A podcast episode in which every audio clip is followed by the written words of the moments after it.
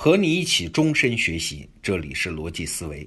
今天我们在得到 APP 要首发一篇文章，是李开复老师的新书，叫《人工智能》当中的一个部分。而李开复老师呢，特地把其中关于未来教育的部分拿出来，让得到 APP 的用户率先免费看到。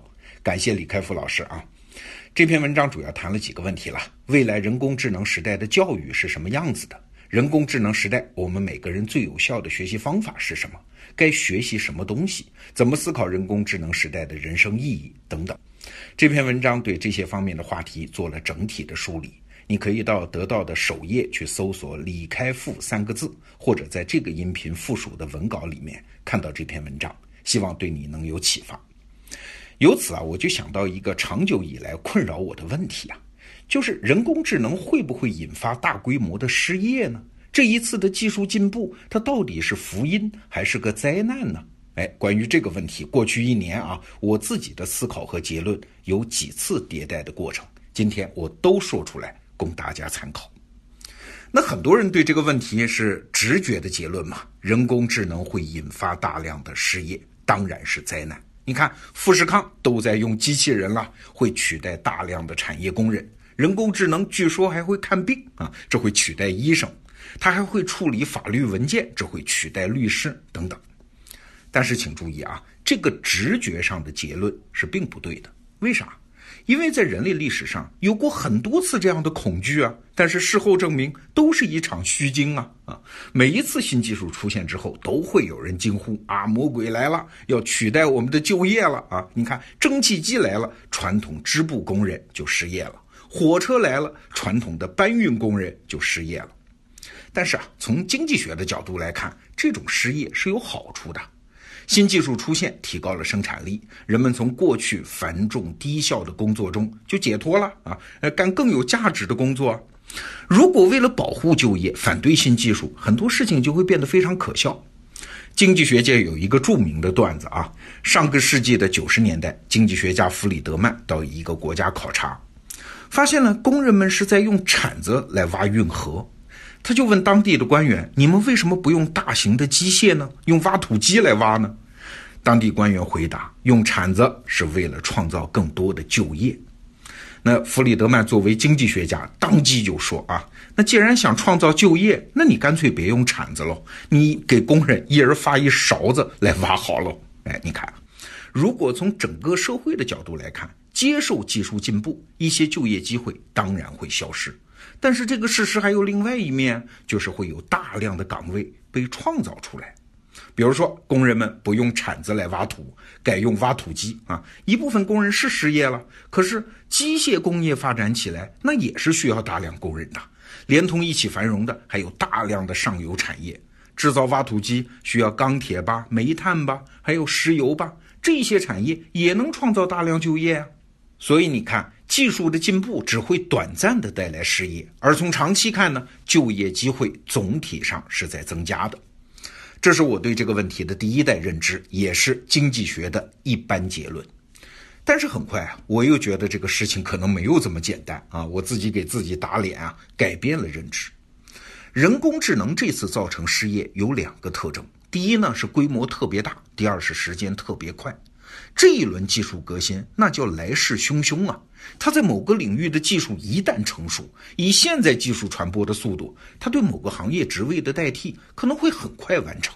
比如说，我们现在看新闻知道啊，富士康号称已经装备了超过四万台的机器人，未来可能要达到百万台。哎，这得代替多少工人呢？再比如说，自动驾驶汽车的技术一旦成熟，当然近期不可能啊，远期一旦哪天成熟了之后，中国那叫上千万的司机啊，可能会在十年内就全部失业。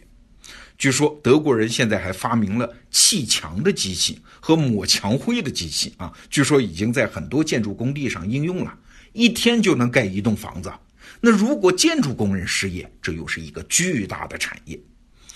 如果情况是这样的话，那经济学家们讲的，也就是我们刚才介绍的那个效应，就成问题了。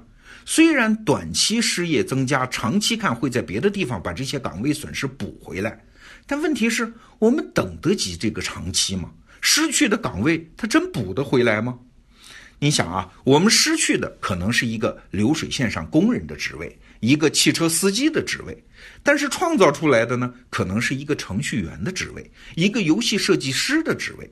从宏观来看，这当然没有问题，但是对于具体的人来说，就是具体的失业的那个工人和司机来说，他可能年岁比较大了，原来的教育基础也不支持他转型啊，他们现学写程序也来不及呀。这么大的规模，这么快的速度，我们的社会准备好了承受这么大的冲击吗？啊，所以啊，这个问题直到今年上半年，我还停留在这个比较悲观的结论上。这是我对人工智能和失业问题的第二代认知。但是就在最近，我又有了新的看法啊！你看，继续给自己打脸。原因是啊，我听说了一个新的职业，是专门上门叠衣服的叠衣师。什么意思呢？你想啊，每到春秋换季的时候，很多中产阶级人家就需要把放在外面的衣服整理起来吗？放进衣橱吗？把下一季的衣服拿出来。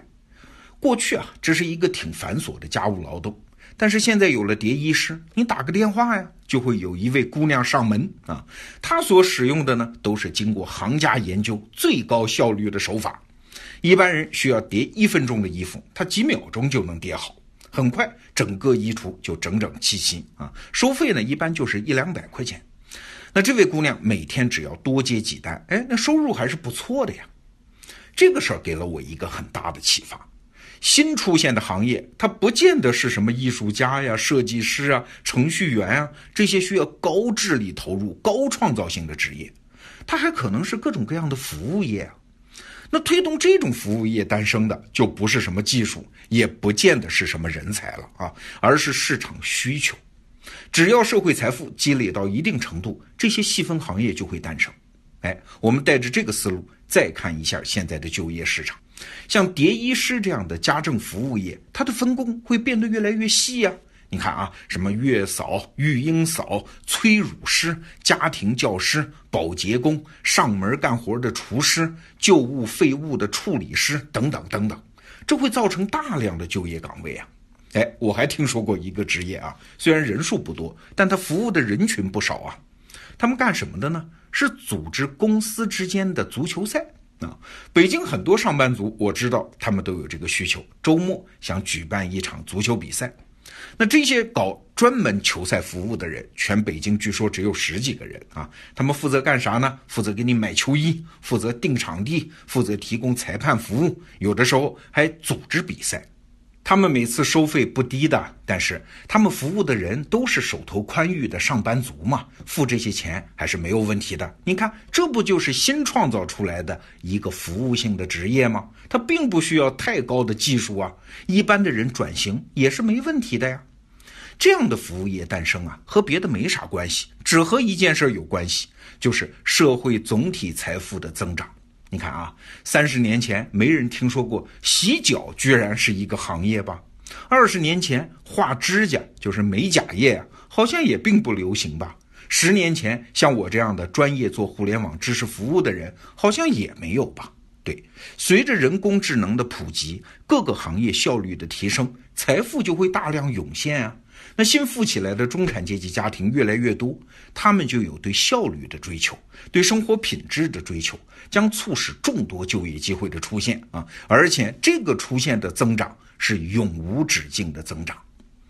说到这儿啊，我们可能才能真正理解凯文·凯利在《必然》那本书里写的一句很乐观的话。他说：“人们会在新的生产力水平上发现新的工作。”今天我跟大家聊这个话题啊，回顾了自己过去一年我在这个问题上的认知迭代。你看，每一次都是对自己前一个阶段认知的否定，每一次都不是发现了什么真理啊，因为我知道每一次我都在期待自己能对这个问题即将有更深入的认知啊，否定我现在的看法。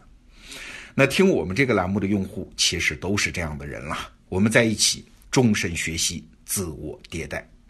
好吧，这就是今天的内容。再提醒一次大家，李开复老师的那篇文章，你可以到首页搜索“李开复”三个字看到，或者在这个音频附属的文稿里看到。好，明天见。